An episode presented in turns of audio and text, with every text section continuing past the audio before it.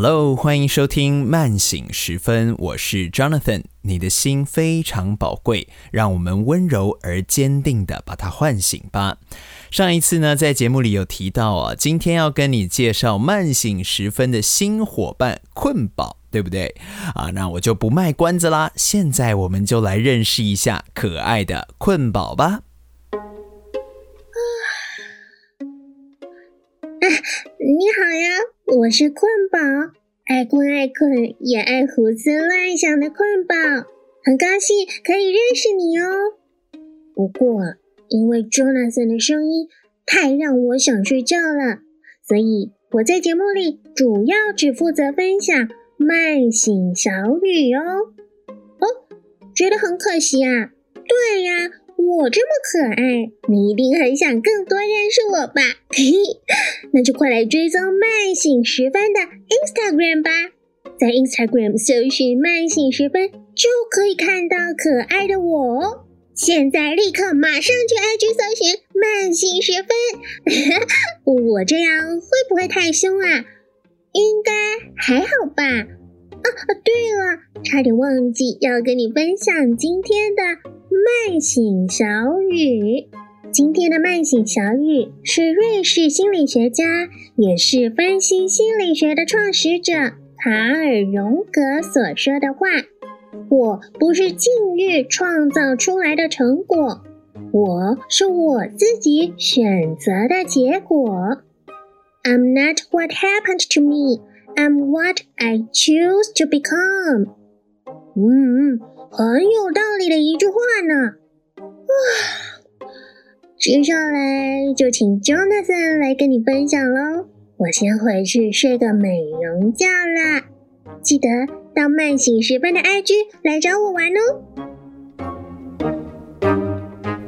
哎呀，困宝居然说我讲话会让人想睡觉，真不知道该高兴还是难过啊！就像刚刚困宝说的一样呢，他会主要活动的地方就是在我们慢醒时分的 Instagram，所以鼓励你呢，现在就可以去追踪我们慢醒时分的 IG 哦。啊，这个 IG 连接呢也会放在我们节目的资讯栏。好啦，认识完困宝，那我们就来聊聊这一集的主题吧。刻意放弃，诶，也许有的人会觉得说，哎，Jonathan，这才刚跨到新的一年，怎么就开始谈什么放弃呢？这个时候不是应该要放眼未来，定一个什么刻意努力、刻意练习的计划才对吗？呃，其实我自己呢，绝对相信刻意练习的力量。我也对于新的一年呢，是充满着期待。不过今天呢，我想要跟你聊的是，事情啊，总是有它的两面啊，甚至是多面向的。而我们每一个人呢，也都需要学会取舍的功课。在取舍的时候啊，要有所取，就必须要有所舍，要舍得放下。舍得放手，甚至呢是要舍得放弃。呃，有一部电影我很喜欢呢，叫做《没问题先生》，它的英文呢叫做《Yes Man》。呃，它是由金凯瑞所主演。金凯瑞真的是一位很厉害的谐星哦，演什么像什么，而且都非常好笑。呃，他所饰演的这个主角呢叫做 Carl 卡尔。这个卡尔呢，原本是一个对于生活非常消极的上班族，他对做什么事情呢都兴致缺缺，唯一生活的娱乐大概就是说，哎，每天会去借个呃这个出租的 DVD 回家看啊，因为这个电影已经有一段时间了，所以那个时候要借这些影片呢，还是要去 DVD 的出租店。感觉上呢，卡尔的一生应该就是这样平庸的过去了。但是有一次呢，他意外的参加了一个激励大会。这个激励大会的名字呢很简单，就叫做 Yes，Y E S Yes。在那里的成员呢都相信一件事情，就是永远要对你所面对的选择 Say Yes。结果呢，这个卡尔啊，误打误撞，真的开始实行了这个 Yes Man 的计划。他开始呢，对于生命当中每个遇到的机会、每个遇到的选择，都说 Yes。哎，你要不要试吃啊？Yes。要不要学韩文呢？Yes。要不要高空弹跳啊？Yes。一开始呢，好像真的很不错，卡尔变得更勇敢、更有干劲，甚至呢更有人缘了。诶，但是随着他对越来越多的事情，而且是很夸张的事情，say yes，例如说，诶，要不要交女朋友啊？yes，要不要来场跨国婚姻啊？呃，yes，呃，不能够 say no 的卡尔啊，他陷入了前所未有的危机当中。这个时候呢，卡尔赶紧回去找那个激励大会的讲师，呃，质问他说：“诶，怎么会变成这样子？我不是已经对生命当中每一个机会说 yes 了吗？”而激励讲师的回答呢，我觉得非常的有趣哦。他说：“对所有的事情 say yes，只是一切的开始。你会渐渐明白，你对事情说 yes，不是因为你必须要说 yes，也不是因为我们的约定限制了你要说 yes。”而是因为你真心的想要对这件事情说 yes 啊，所以呢，结果这部电影虽然叫做 Yes Man 没问题先生，但其实我自己觉得最受用的学习却是我们该在什么时候说 no，什么时候要懂得放手，什么时候要刻意放弃。一个不懂得 say no 的人呢，是一个没有界限的人。这样的人呢，他的生活注定是会一团混乱的。啊，请不要误会哦，我不是要苛责这样的人，因为我自己呢，也是一个常常不会 say no 的人，所以我特别知道那种生活快要失控的可怕。啊，如果呢，我不断的去答应别人的邀请，答应别人的请托，那我就是在把自己生命的主控权交在别人的手中。如果呢，你现在也觉得自己的生活好像有一点点在失控的边缘，或者是某一方面好像已经失控了，啊，我建议你呢，可以先深呼吸三次，然后好好的想一想，你在哪一方面失去了 say no 的勇气呢？我知道哦，say no 真的是很不容易，因为 say no 好像代表着我们要放弃那些人事物，呃，可能是放弃一个机会，放弃一段关系，放弃现在的生活形态。不过残酷的事实就是，如果没有舍，就不会有得，不会 say no，你的 yes 呢，终究也只会沦为无用的坚持。当然，你也不必变成一个 no man，对所有的事情都 say no。重要的是，我们要扪心自问：这个机会、这个选择，是我真心想要或者真心不想要的吗？这个问题呢，只有你自己可以回答。这个决定呢，也只有你自己可以做决定。我知道啊，要刻意放弃，你必须要承担很多的压力，可能来自社会，来自家人，而更多的可能是来自于你自己。我们一直以来学习的，应该就是放弃就输啦，你应该永不放弃才对啊！放弃你就是这个软烂的草莓族、布丁族啊，永远都待在社会的底层啊！我要告诉你，其实并不是这样子的。随意放弃可能是懦弱的表现，但是刻意放弃那绝对是勇气的展现。我想跟你分享一个知名大企业刻意放弃自家产品的故事。呃，维珍集团 （Virgin） 呃，或者叫做维京集团，应该你有听过，这是世界上知名的大企业，它的年收呢超过数百亿美金，而且在全球拥有超过四百多家的公司。呃，其中呢，像是维珍唱片呐、维珍航空都是非常赫赫有名的公司哦。这么拼劲十足的公司，事实上呢，它也曾经做过一些很失败的产品哦。例如说，我们接下来要举的例子就是维珍可乐 （Virgin Cola）。在一九九八年的时候呢，美国纽约的时代广场突然开进了一辆货真价实的。M4 坦克车直接呢碾爆了数十箱的可口可乐罐子，还有呢用维珍可乐的罐子当做炮弹去射击那个可口可乐的广告看板哦！哇，谁会这么疯狂呢？当然就是维珍集团的创始人理查布兰森 （Richard Branson）。他非常挑衅的要向大家宣布说：“我们维珍可乐呢，就是要碾压可口可乐，在可乐产业插旗。”其实维珍可乐呢，早在这个一九九四年就已经推出了，在英国呢，它的销量其实是蛮不错的，甚至赢过了可口可乐跟百事可乐。但是呢，Richard Branson 他最终极的目标还是想要挑战可口可乐的大本营，也就是美国。所以他就把坦克车开到时代广场啦。呃，当这个维珍可乐大张旗鼓要跟可口可乐、百事可乐对抗的时候呢，他们真的是也花了非常多的心血，甚至呢置入了很多的广告在影集里面，像是很知名的《Friends》六人行里面呢也有出现过维珍可乐的广告哦。所以最后呢，维珍可乐终于拿下了辉煌的胜利吗？啊，并没有哦。其实到了一九九九年的时候，呃，维珍集团呢，虽然它有强大的实力跟决心，要在美国呃打下这个可乐的市场，但是最终呢，它的成绩啊是越来越差，从十四趴的市占率呢掉到只剩下零点四趴的市占率，而且呢，他们很惊讶的发现，世界上卖维珍可乐最好的国家居然是孟加拉。而这显然呢不是 Richard Branson 他原来的目标哦。简单来说呢，维珍可乐失败了，而维珍集团呢也只能够刻意放弃了这一项产品。但是这个刻意放弃的经验呢，让维珍集团学会了一件重要的事情，那就是我们只投入在那些我们真正能够做出改变的产品或服务上面。维珍集团的创办人 Richard Branson 呢，在受访问的时候也会大方的承认说，维珍可乐啊是他生涯当中最大的商业失败。但是他并没有停下自己的脚步哦。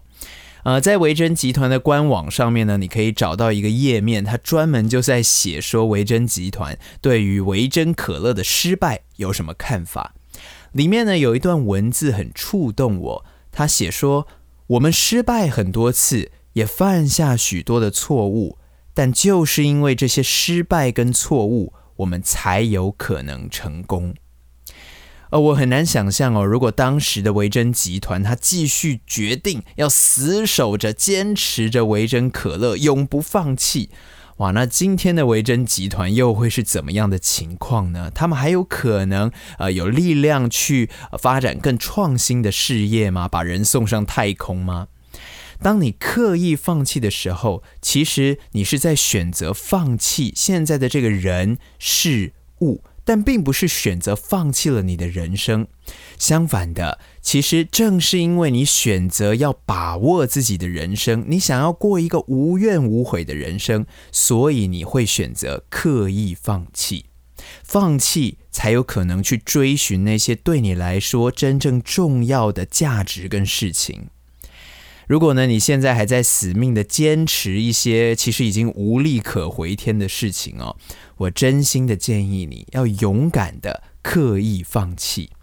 也许呢，你要放弃的是呃你糟糕的工作，要放弃的是你讨厌的课程，要放弃那个一直情绪勒索你的朋友或家人，或者放弃那个让我们感到后悔的人生。呃，之所以呢刻意放弃会那么困难，有两个主要的原因。我觉得呢，第一个原因就是我们过度在乎沉没成本；第二个就是过度轻忽了机会成本。这两个成本呢，都是经济学的名词哦，但是用在我们的生活当中呢，其实是非常贴切的。什么是沉没成本 （sunk cost） 呢？而这个沉没就是船沉没到海底的那个沉没。沉没成本呢，就是指在过去你已经花费在某一个计划或者是人生方向上面的金钱呐、时间呐、力气啊，这一些成本，它其实已经无法用任何的方法收回来了。